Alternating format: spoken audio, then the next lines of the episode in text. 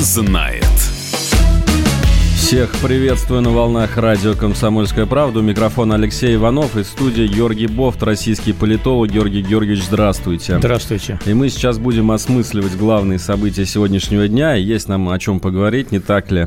Очень много всего, по первому ощущению, такого судьбоносного происходит прямо сейчас, но давайте сначала о вечном. 5 марта. 5 марта – это день смерти великого русского композитора Сергея Прокофьева или день смерти великой русской поэтессы Анны Ахматовой, но памятен он, конечно, в народе не этим, а как день смерти Иосифа Сталина, великого кого – тут уже мнения начинают расходиться, то ли великого... Великого и ужасного. Великого и ужасного, да. Вот. А, великого правителя, великого злодея. И вот у меня такой вопрос, может быть, он э, напрашивается. В обществе периодически возникает дискуссия по поводу того, чтобы похоронить Ленина, закрыть мавзолей и так далее. Но, может быть, для начала Сталина похороним? Ну, в сознании в общественном. 67 лет прошло. А ну, мы... ни, никак не получается его похоронить. Мы очень э, любим перелицовывать нашу историю и употреблять ее в суе значит, для текущей политики. У нас история – это участник, э, такая, э, участник равноправный, можно сказать, текущей политики, и мы не мыслим себе ни настоящего, ни будущего без того, чтобы переписать историю в очередной раз. Вот мы ее в очередной Может раз быть, это связано с тем, что в России ничего на самом деле никогда не меняется? Да, да, они, да. Сто лет, за сто лет э, как бы ничего не меняется, и за 200 ничего не меняется, все по-прежнему. Ну, какие-то технические, Поэтому можно сказать, что Иосиф Виссарионович умер буквально вчера, да? Ну, по крайней мере, вот если почитать сегодняшние новости, новости, я сегодня специально посмотрел, а, то именно такое ощущение складывается. В Екатеринбурге да, там споры по поводу того, что кто-то хочет запускать салют на, собственно, годовщину смерти, пере, пытаются переименовать улицу Ельцина в улицу Сталина. Ну, это на самом деле такие равновеликие деятели одной эпохи, Ельцин, Сталин, да. Ну, это на самом деле вот эти все салюты, переименования к крайности. Ну, что, сколько можно обсуждать уже это? Надо Э, принять какое-то э, консенсусное решение, казалось бы, всей страной общенациональное, но не получается и не получится, я думаю, в обозримом Интересно, будущем. а может быть на, на референдум вынести, как сейчас модно? А что вынести? Ну вот э, вы говорите консенсусное решение, как его выработать? Вынести, ну, кто все-таки для нас Сталин? Э, великий злодей или великий правитель? Ну, если Внести опираться, в Конституцию поправку если, если опираться на официальное решение, вот так вот абстрагироваться от эмоций, то официальные решения а, звучат как осуждение культа личности и значит, э, осуждение репрессий, которые были при Сталине.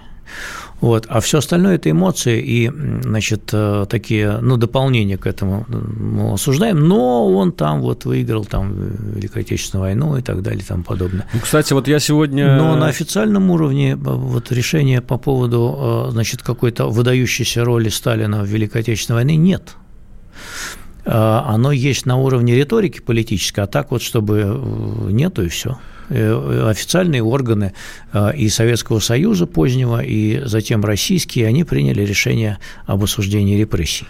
Ну, дело в том, что, наверное, у нас... А в войне победил великий советский народ. Это, э, это бесспорно. Дело в том, что с каждым новым правителем у нас э, немножко переписывается э, отношения. И вот мы помним, да, что Хрущев развенчал культ личности, а потом пришел Брежнев, который его так ползуче стал возвращать. Ну, опять же, на уровне официальных решений тогдашней коммунистической партии, генсеком который был Брежнев, не было изменения оценки Хрущева.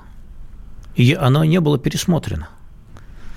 Оно а... не было пересмотрено. А вот решения 20-го съезда не были дезавуированы, и 21-го тоже, не были дезавуированы, пересмотрены, и не было принято поверх них какого-то другого противоположного решения. Ну да, как в наше время, например, дезавуировали а, позднесоветское решение об осуждении ввода войск в Афганистан, да, если помните. Вот, думаю. да, его дезавуировали. А, а вот осуждение а, культа личности и репрессий не дезавуировали. Поэтому, а, если кто-то хочет перестать болтать языком и дезавуировать, то флаг ему в руки и вносите соответствующие решения. Ну, а почему мы не можем действительно сделать, э, как в Китае? Там же тоже была э, абсолютно такого же людоедства и при этом э, своеобразного величия личность Мао Цзэдун, да, и в Китае, ну, мы, многие знают, там нету там как... не было принято решение об осуждении маоизма. Да, там официально, я так понимаю, что это Дэн, Дэн Сяопин в свое время такую сформулировал, что 70% хорошего, 30% да. плохого сделал Но это, опять же, было сделано на уровне политической риторики. Э, э, а вот как бы официального осуждения э, Компартии Китая там преступлений маоизма сделано не было. И вообще самого понятия такого преступления маоизма нет, нет. Были какие-то там на уровне риторики оценки, типа ошибки, там перегибы, культурная революция, то все. Вот а политику там одна семья, один ребенок, они отменили. Это был принят официальный закон. А вот то, что сделал Мао Цзэдун там с культурной революцией, никто не отменял. Это вот часть истории такая, и все, привет. Лежит ну, он себе там может быть, в этом мавзолее по-прежнему. Выход, э, чтобы не рубить каждый раз плеча, не отменять и не, не принимать какие-то резолюции, а просто тихо, мирно поменять свой путь и развиваться дальше. Сколько реально должно пройти лет, чтобы э, ну вот мы все-таки похоронили Сталина, 67 лет. Сейчас люди, которые маломальски помнят его при жизни, это уже глубокие старики. Но все-таки у нас были в истории, да, другие тираны. У нас был там э, Иван Грозный, Петр Первый. По, по их поводу все-таки нет таких баталий. Может быть, через 20-30 лет все это забудется? Ну, вообще, вот не очень понимаю. Может быть, и забудется, конечно. Вот, и к, э, к этому, ко всему начнут относиться как к такому историческому карнавалу. Но э, для этого нужно, чтобы страна начала смотреть вперед, и чтобы этот, э, это будущее начало как-то укореняться в, в текущей жизни, чтобы люди видели, что это будущее, оно строится – вот, что мы не идем вперед с повернутой назад головой, а мы создаем некое новое качество, новое общество, вот, которому, в общем, э, уже не цепляет вот эти все прошлые э, исторические споры. В том числе, кстати говоря, касательно Великой Отечественной войны. Вот, э, очень болезненно относится к, так сказать, ко всякой неканонической версии истории Великой Отечественной войны. Вот это тоже, на самом деле, из того же ряда вещей. А, я не хочу сказать ни в коей мере, что а, надо как-то что-то там пересматривать. Ни в коем случае. Это, а, по поводу этого есть как раз консенсус в обществе. Победа в, в этой войне, она, она святая. И по этому поводу никаких, никаких особых споров нет но э, сам, сам по себе поиск каких-то ревизионистов бесконечный, вот кто там что-то сказал, там хамское, неосторожное или вульгарное, или святотатское по поводу той или иной битвы, по поводу обороны Ленинграда, по поводу еще чего-то, Сталинграда там, и вот сразу начинается бешеная реакция. Тоже, на самом деле, наверное, признак не, не очень такого здоровья в этом плане. Ну, мы победили и верим в то, что это была великая победа, доставшаяся огромной ценой. Мне не нужно ничего решения, уважаю Сталин, буду чтить память о нем, пишет нам Александр. Я, кстати, напомню, а, WhatsApp и Viber наш номер плюс 7 967 200 ровно 9702. Сюда вы можете писать свои мысли, спорить с нами или соглашаться э, по ходу эфира. Вот, э, кстати, есть одна перекличка, как мне кажется, вот прям именно сейчас с нашими днями и э, сталинской эпохой. Мы же сейчас принимаем э, поправки в Конституцию, и там одна из самых таких нашумевших, спорных, это про э, государствообразующий народ, да, русский язык как язык государствообразующего народа. Угу. И, эм, как мне кажется, это очень перекликается, в том числе вот и в народной такой мифологии. А с... какого государствообразующего народа? А вот тут, э, вот, вот я как раз хотел тоже об этом поговорить, что тут с такой какой-то деликатностью, стеснительностью, может быть, уже излишней. Ну, принято, принято в таком варианте, варианте, в такой формулировке, что каждый может увидеть свое. Потому что, конечно, те, кто хотел вписать э, именно в буквальном смысле о государствообразующей роли русского народа, они увидели то, что это вписано. На самом деле, если внимательно читать текст, не вписано. Ру, да, русский народ. Э, Потому что нет. русского народа такой формулировки нет. Есть э, государствообразующий народ некий, да, который, у которого русский язык э, есть. Но русский язык, русским языком пользуются даже кто там, и татары пользуются, они ну, говорят. Чуваши, якуты, и чуваши, да, и вообще все остальные чеченцы тоже пользуются русским языком. Поэтому вот какой народ? Советский народ. Вот советский народ тогда государство образующий, потому что у него был русский язык. Вот и все. Да, кстати. А здесь ну, можно ну, сказать, вот... что много... есть такое понятие многонациональный народ Российской Федерации. Есть. И вот у него тоже русский язык. Его, народ, что ли, вписали? Народ спаянный. Ну, в общем, как и американский народ. Он же тоже, это не этническая общность. Ну а... да, это какая-то схоластика получается, на самом деле. Вот я, и, и, значит, я напоминаю то Сталина про русский народ, который очень часто любит цитировать патриот. Я сегодня специально посмотрел, как э, формулировал это Сталин. А, значит, он пьет за здоровье русского народа, потому что он является наиболее выдающейся нацией из всех наций, входящих в, совет, состав Советского Союза. Руководящий народ, потому что у него имеется здравый смысл, общеполитический здравый смысл и терпение. Но и русский народ не пошел на компромисс, оказал, оказал безграничное доверие нашему правительству. Мне кажется, Сталин все-таки был э, более как-то откровенным, что ли, в своих формулировках. Ну, как грузин, он мог себе такое позволить. А, и тогда не было никаких подозрений в шовинизме, поскольку официальной идеологией был пролетарский интернационализм. То есть это был такой э, реверанс. Это просто, да, не более чем. Ну что ж, друзья, у нас настало время а, уйти на перерыв. Через несколько минут мы вернемся и продолжим обсуждать главные события дня. Это Георгий Бофт, Алексей Иванов в прямом эфире радио «Комсомольская правда».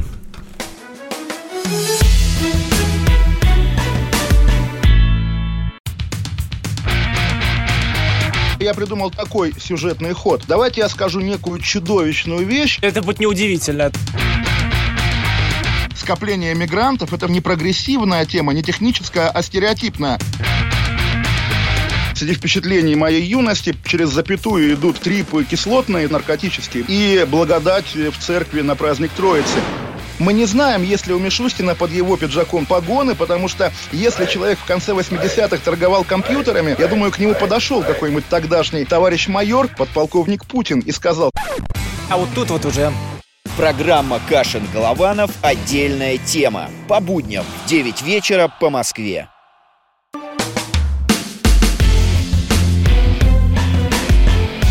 Бофт знает.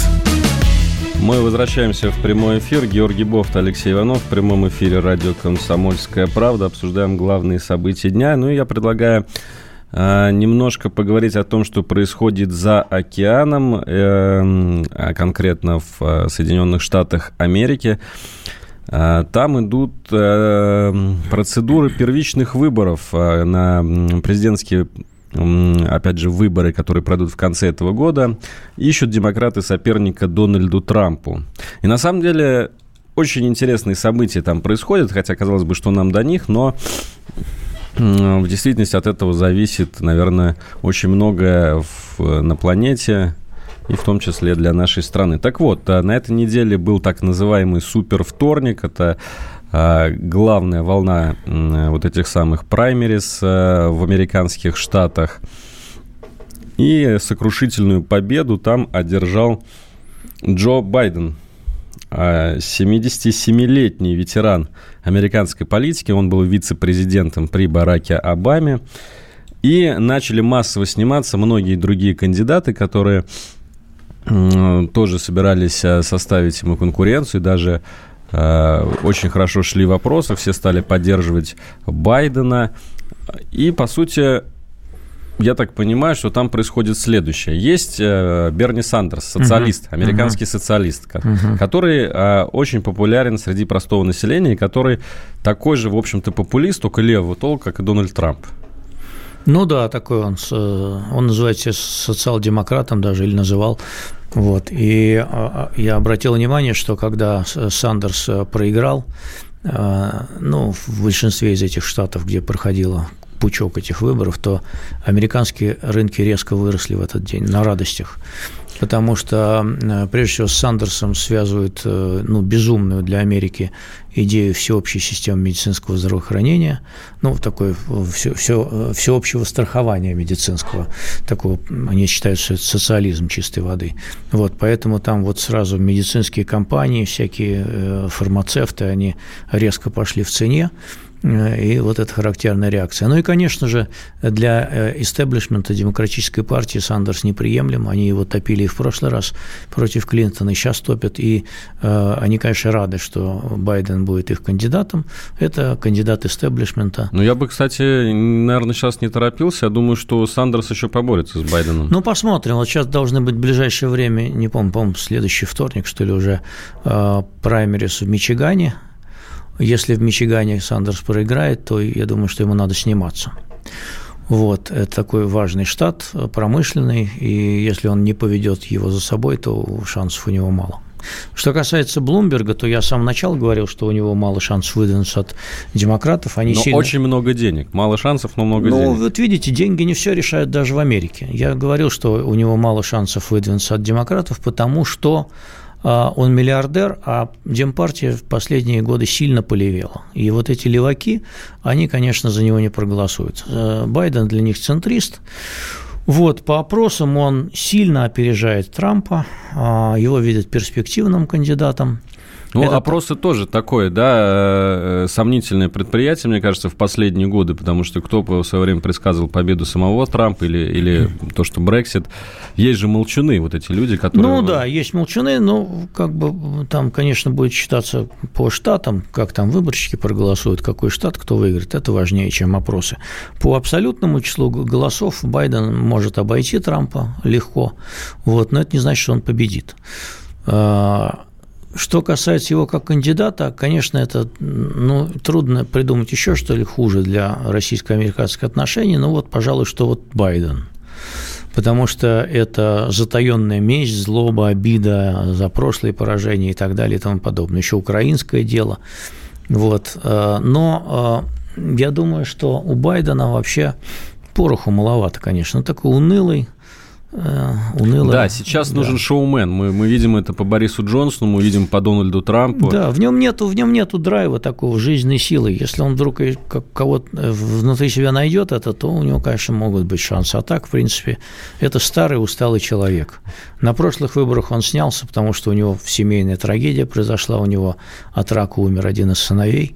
Вот, а сейчас, э, ну, вроде как он говорит, что оправился, но как-то я не вижу в нем такой искры, э, чтобы зажечь на этих выборах. Ну, Это знаете, меня, меня, меня вот поражает э, еще вот все-таки вот этот возрастной фактор, да, 77 лет Джо Байден, 78 лет Берни Сандерс и самый молодой из них практически юнец, 73-летний, собственно, Дональд Трамп. Это три э, политика, которые сейчас определяют э, вот этот политический э, спектр в Америке. Правый, левый и центрист. А, и, и все белые мужчины, да, где, где знаменитая хваленая американская... Ну, негр уже был 8 лет президентом, мне кажется, Ну, там выдвигал сделать... сейчас гомосексуалист, там выдвигали ну, женщины, для, там выдвигали для, для гомосексуалиста Америка точно не дозрела женщина, может быть, там еще какая-то будет в обозримом будущем. Мне кажется, что э, по поводу негров они отдохнут тоже немножко, потому что я так вот воспринимаю на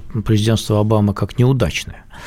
А, там многие... На него молятся вот как раз вот... А, да, многие либералы от него в восторге. Я думаю, что многие проблемы Америки, они были зарождены при Обаме.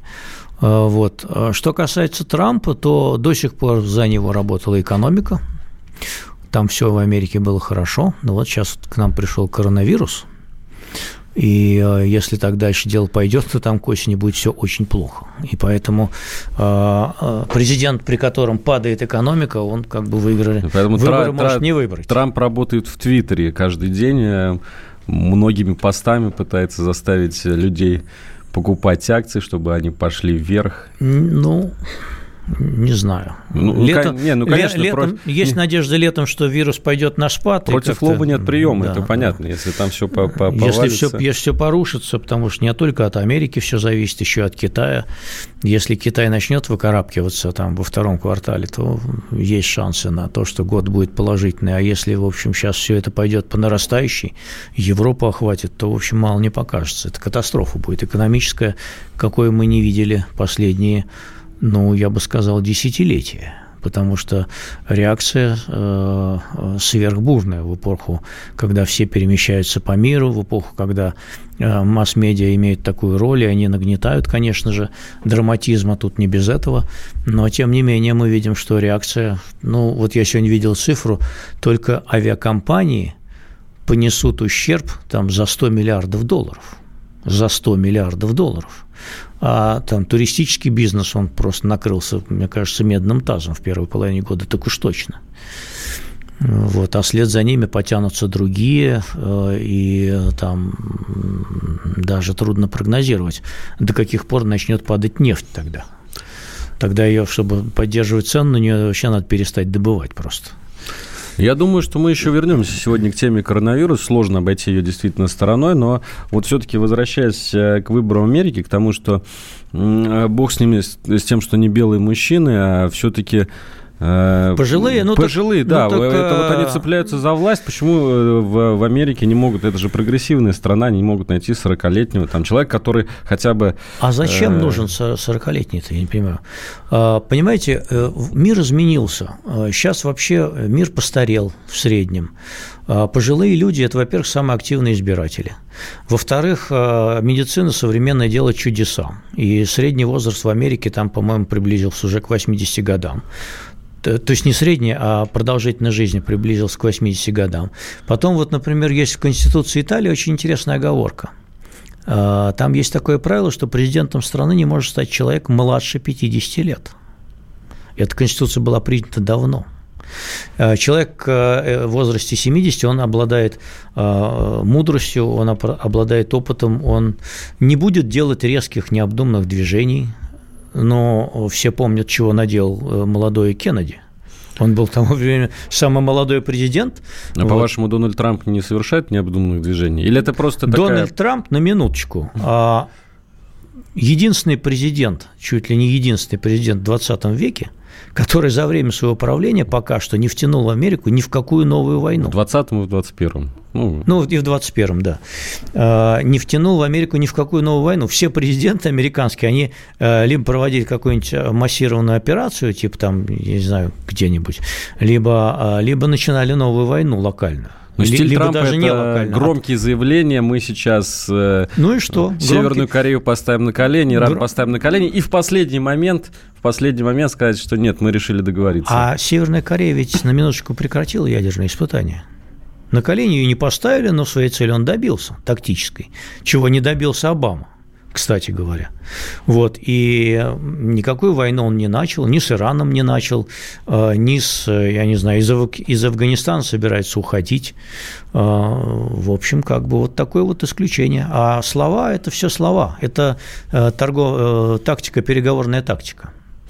Ну, еще один короткий вопрос. Все-таки возвращаясь, вот Берни Сандерс, который, мне кажется, рано списывается со счетов, не кажется ли вам, что э, спи, э, мир беремен социализмом? Да, вот социалистические лидеры такие появляются в, казалось бы, совершенно капиталистических странах. Мир страдает от э, усиления социального неравенства, от того, что богатых становится ну, еще богаче, а бедных становится все больше, а средний класс размывается.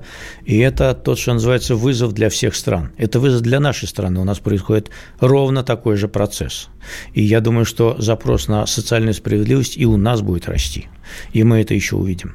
8 800 200 ровно 9702 – это студийный номер нашего телефона. WhatsApp и Viber плюс 7 967 200 ровно 9702. Сюда пишите свои мысли по поводу нашего эфира. А мы сейчас пока уходим на новости. Вернемся через несколько минут. Алексей Иванов и Георгий Бофт в прямом эфире радио «Комсомольская правда».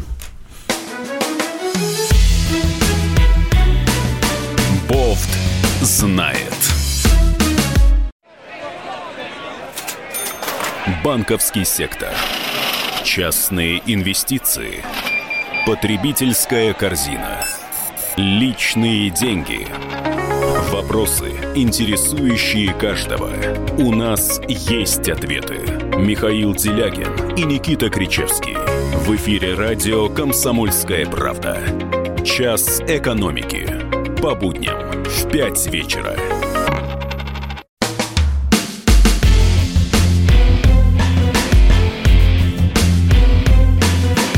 Бофт знает. Мы продолжаем. Алексей Иванов э, у микрофона, Георгий Бофт в студии радио «Комсомольская правда». Обсуждаем э, главные события дня, главные события недели. Но вот если говорить о прям новостях сегодняшнего дня, то, наверное, все-таки визит э, Эрдогана, да, турецкого президента в Москву. Это самое важное, что сегодня происходит, по крайней мере, в нашей стране. И тоже есть что обсуждать Путину и Эрдогану. Такое ощущение, что несколько дней назад мы были на грани реально большой войны с Турцией на Ближнем Востоке. Или это ошибочное ощущение? Ну, я бы не сказал большой войны, я бы сказал на грани прямых боестолкновений между русскими и турецкими военными. Вот. И мне кажется, что такие боестолкновения были на самом деле, поскольку э, турки находились э, среди исламистов, воюющих сирийской арабской армии, э, сирийской э, арабской республикой армии, и по ним был нанесен удар нашими ВКС, и там есть погибший. Вот. Э, но обе стороны для ясности замяли этот инцидент. В общем, поскольку ну, не мы не хотим воевать с Турцией, не Турция не хочет воевать с нами, и все разговоры по поводу того, что вот Турция обладает огромной, э, огромным превосходством в регионе, э, так сказать, армия, это вовсе не значит, что она прям жаждет войны с Россией, несмотря на грозные заявления отдельных политиков.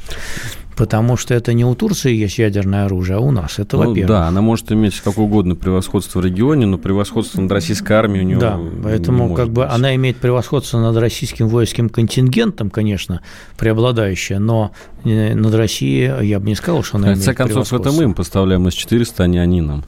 Ну, я говорил, что мы зря это делали.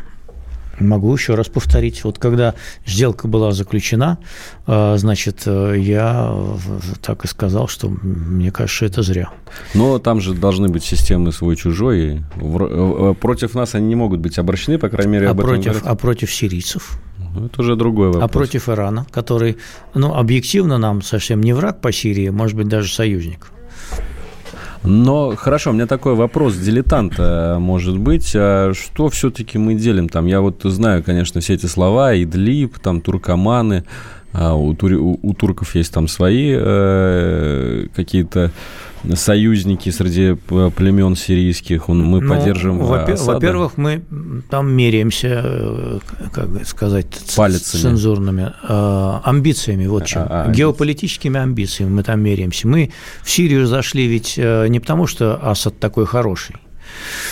Мы в Сирию зашли для того, чтобы, а, ну, во-первых, а, а, мне кажется, отвлечь дело внимания от юго-востока Украины. Это первое. Второе, для того, чтобы утвердить свои позиции в, в этом регионе, тем более, что Сирия была традиционно нашим там союзником.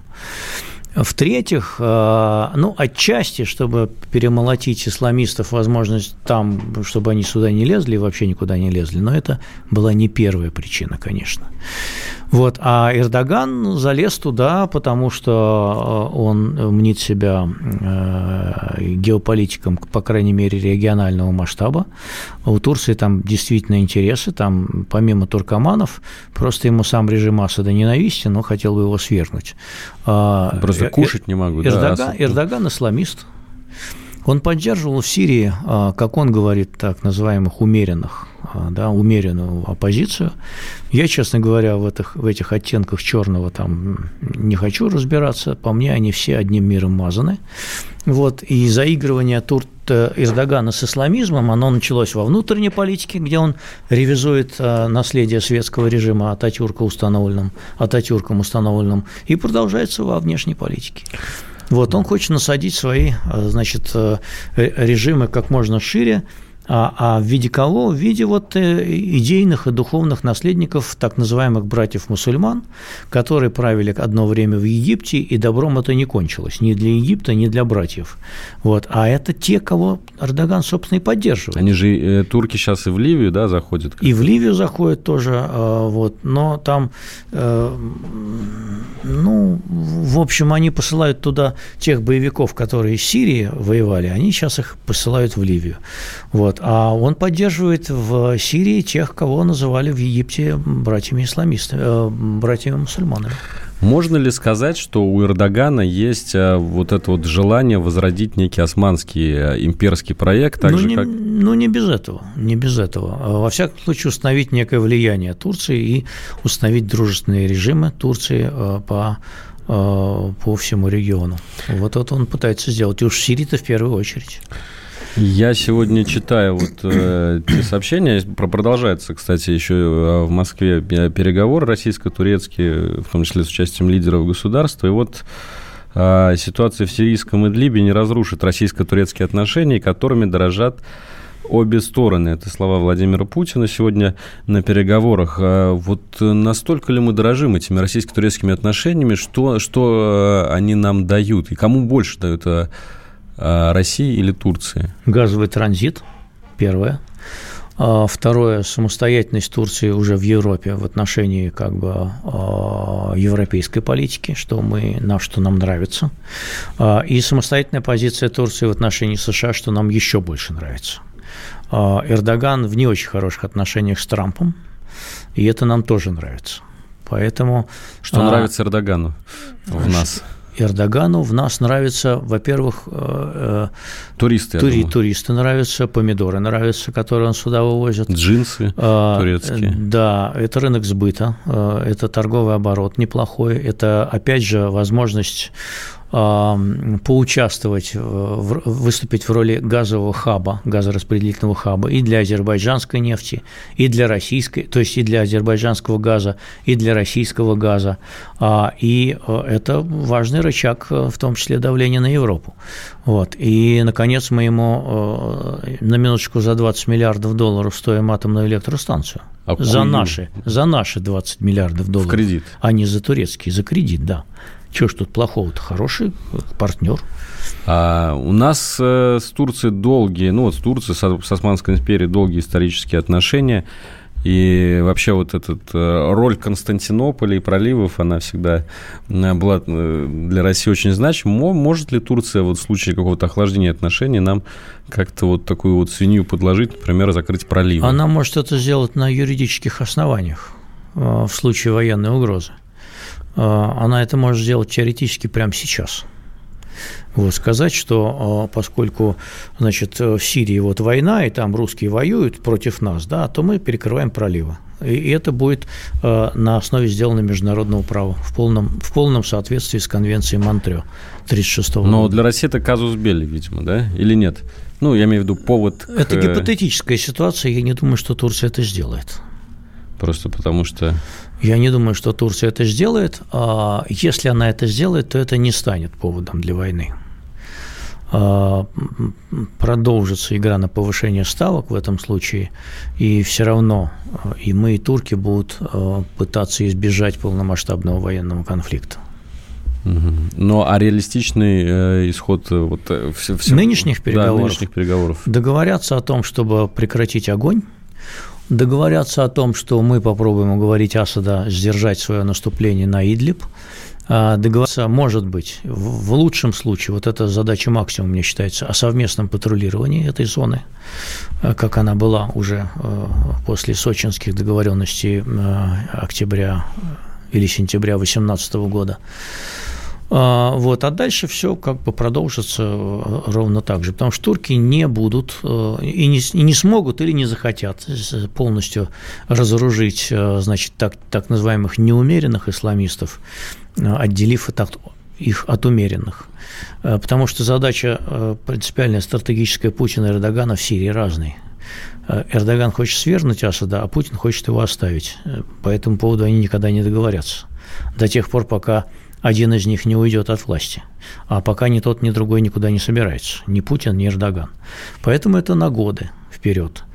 А, в принципе, может быть сделана ставка на то, нами, а, что Эрдоган, у которого все-таки остается внутри достаточно сильная оппозиция, например, он не контролирует столицу, ну, в политическом плане, там оппозиция пришла к власти, там довольно сильная оппозиция. Вот это вот его э, внешнеполитические авантюры на фоне э, не очень хорошей внутриэкономической ситуации в Турции, они усилят оппозицию, и у Эрдогана начнутся проблемы внутри страны. Ливия, Сирия, вот эти все военные операции, они стоят денег. А ссориться с Россией бизнес турецкий не хочет, потому что это хороший рынок для них. Ну, в Турции вообще, я так понимаю, что и политическая, и экономическая ситуация не самая блестящая. Не самая блестящая. И, в принципе, наша тут э, как бы э, запас прочности, он прочнее, вот извиняюсь за тавтологию. Во-первых, у Путина нет никакой позиции, это раз. Во-вторых, э, в принципе, он может эту ситуацию вот такой вот замороженном виде, ну, как на Украине, держать годами. А ему это будет ничего не стоить. Ну, как стоит денег, конечно, да, больших, а, но а, что такое деньги по сравнению с большой геополитикой? Мы денег тут не считаем в этих случаях. Один раз уже Эрдогану приходилось извиняться, думаете, второй раз он уже... Э... А там пока не за что извиняться. Пока не за что, безусловно. Там пока обе стороны хотят избежать прямого столкновения. И поэтому они, мне кажется, в Москве попытаются как-то сделать вид, что они о чем-то договорились. И на короткое время это действительно может стать так. А на долгое время я обрисовал наши противоречия там непримиримые. Надо только сидеть, ждать, пока Эрдоган устанет или уйдет. Плюс семь девятьсот шестьдесят семь двести ровно девяносто семь ноль два. Сюда мы ждем ваших сообщений по теме нашего эфира. А сейчас пока сделаем еще одну паузу. Через несколько минут вернемся.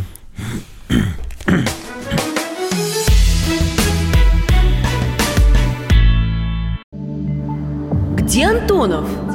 Где Миша? Где Антонов? Где Антонов? Михаил Антонов. Куда он делся? А я никуда не делся. Теперь каждый день с полудня до 15 часов по московскому времени я с вами, а вы со мной. Политика, экономика, мировые и региональные новости, музыка – все это в программе WhatsApp страна. Так что встречаемся в эфире.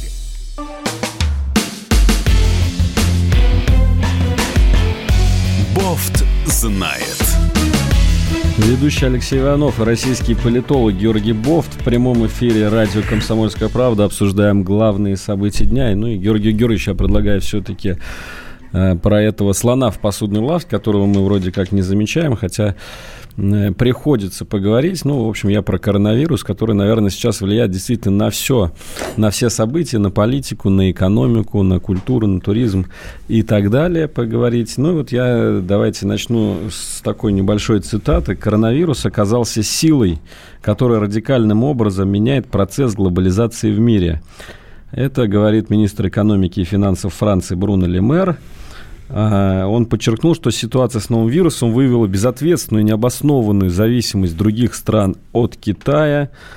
Говорит, что окажет влияние на перспективы роста экономики в Европе, напрямую повлияет на туристический сектор. Но вот больше всего мне тут кажется примечательным именно вот это вот замечание, что меняется сам процесс глобализации в мире, да, то есть это вот действительно такой феномен, который э, э, намного больше, чем просто, наверное, эпидемия, чем просто болезнь какая-то. Ну, я, Даже... видел, я видел такие же уже мнения высказываются в Америке, они говорят, что что-то мы от Китая очень сильно зависим в целой ряде стран. Они обнаружили с удивлением, то они вообще не могут производить никаких лекарств самостоятельно, потому что субстанции, как, впрочем, и в России, да. они в основном поставляются из Китая. И вот перебой в поставках, это может стать катастрофическим. Если Китай не, не вернется к работе в полном масштабе, а, то а, значит, это во всех сферах скажется. У нас уже э, автопредприятия, например, КАМАЗ, перешли на сокращенную рабочую неделю, потому что нет запчастей. КАМАЗ э, объявил о переходе в апреле. Да. Да, потому что нет запчастей. Значит, то же самое происходит во Франции, то же самое происходит в Японии э, там, где есть автосборочное производство, э, нет китайских запчастей. Вот. А, в Америке тоже многие уже страдают от э, этого.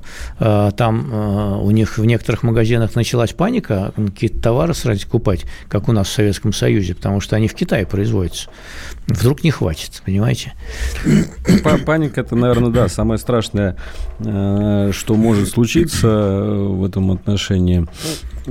Но давайте вот занимаемся такой прикладной, может быть, футурологией. Вот если мы уже примерно два месяца живем в этой ситуации э, коронавируса, хотя, в общем-то, в реальной жизни практически в России ее, э, с, ней, с ней еще никто не сталкивался, Но э, если все так будет про- продолжаться, каким будет мир, допустим, через полгода, через год?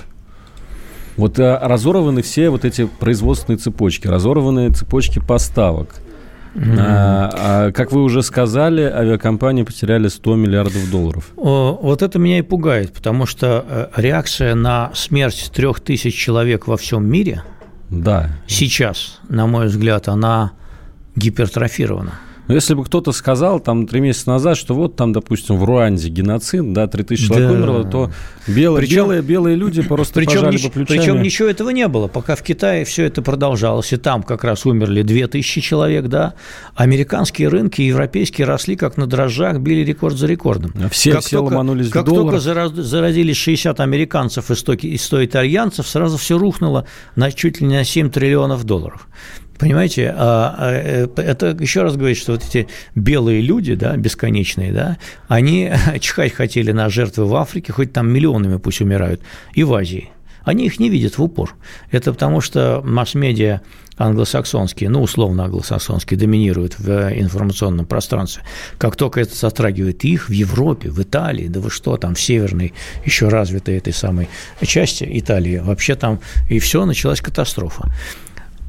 Самый вопрос, главный вопрос другой. Если вы так реагируете на 3000 жизней, умерших от э, вируса, то что будет, когда умрет 100 тысяч, а 500? Вот это вопрос. Опять же, для вопрос, населения, где, для населения планеты даже... Где запас хода? Где запас хода? Если сейчас уже э, авиакомпании сажают самолеты, не летают, значит, э, туристы не есть, ну ладно, хрен с ними, с туристами, но э, уже сейчас, значит, там прекращаются все деловые поездки, конференции там и все так далее. Какой будет реакция, когда эпидемия э, унесет в 10 раз больше жизней? Да, то есть я хочу от сказать, болезни, сказать, от которой вот пока стра- страшная нет. вещь, может быть, скажу, но даже 100 тысяч человек, если умрут там в Европе, в Америке и так далее, то в глобальном смысле для планеты это мало что значит, да, ну вот с точки зрения населения у нас там 7 э, миллиардов человек, ну, э, с точки зрения потребления, экономики. Как а вот сказать? Реакция на этот? Реакция на это, с одной стороны, вот она сверхреакция. С другой стороны, я ее понимаю, потому что всякое государство э, с повышенной настороженностью и даже опаской и паникой реагирует на ту угрозу, которая не просчитываема. Неопределенность. Ну да, вот э, сезонный грипп, он просчитываем. От него понятно, что вот умирает там 600-800 тысяч человек в год по всему миру. 600-800 тысяч. Условно, там пик эпидемии Почему? приходится на февраль. Да, значит, в 1957 году умер миллион. Значит, никаких падений рынков не было в 1957 году. И в 60, кажется, восьмом, когда был гонконгский грипп, тоже э, исчислялось там э, за миллион ушло, тоже никто не падал. Понимаете? А, а сейчас все упали, упали, попадали. Все рынки, началась паника, все, все, все, всеобщее прекращение значит, мировой торговли. А, но а, это непросчитываемая угроза, потому что никто не знает, сколько умрет людей в случае, если карантина не будет. Вот это вопрос. Потому что лекарства от него нет. Значит, э, все, все так сказать, последствия неконтролируемого распространения заболевания тоже нет. И, в принципе, при смертности 3,4%, как теперь говорит Всемирная организация здравоохранения, а месяц назад было 2,3%, она говорила, 3,4% – это выше, чем смертность от испанки была в Европе, потому что в недоразвитых странах она была за 20. Вот. А в Европе была там 2,3, вот, 3%, вот такая. То есть это испанка. А испанка унесла по всему миру от 50 до 100 миллионов жизней. Это много. И вот государства, они боятся, что это может приобрести такой масштаб, потому что это не какая-то не, не, неизлечимая зараза, от которой нет вакцины. Вот. А, и, в принципе, а, вот в старое время, а, наверное, может быть, никто бы таких чрезвычайных мер не предпринимал. Но сейчас, в век информации, политики вынуждены реагировать именно таким образом, потому что власть стала в этом плане ближе к народу, везде. Мне интересно, что вот это коронавирус, насколько он точно попал вот в тенденции наших дней. Вот, например, а, уход в онлайн, да, и вот, например, а, онлайн-обучение. 170 миллионов школьников пришли на онлайн-обучение ну, потому, в Китае. Что, потому что есть такая возможность. А если бы не было возможности, сидели бы там по домам. Ну, по большому счету, ведь он тоже предоставляет вот как раз возможности. И этим да, возможностям... нам надо просто подумать, что мы делаем лишнего. Может, нам вообще надо всем на онлайн перейти работать и не утруждать с собой общественный транспорт, например. Согласен с вами. На этом, наверное, подошло к концу время нашей сегодняшней передачи. Георгий Бофт и Алексей Иванов были с вами. Оставайтесь на одной частоте с радио «Комсомольская правда». Впереди еще многого интересного. Мы живем в интересное время. Постарайтесь обратить возможности себе на пользу. Всего До доброго.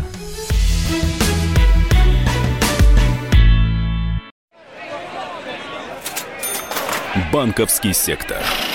Частные инвестиции. Потребительская корзина. Личные деньги. Вопросы, интересующие каждого. У нас есть ответы. Михаил Делягин и Никита Кричевский. В эфире радио «Комсомольская правда». Час экономики. По будням в 5 вечера.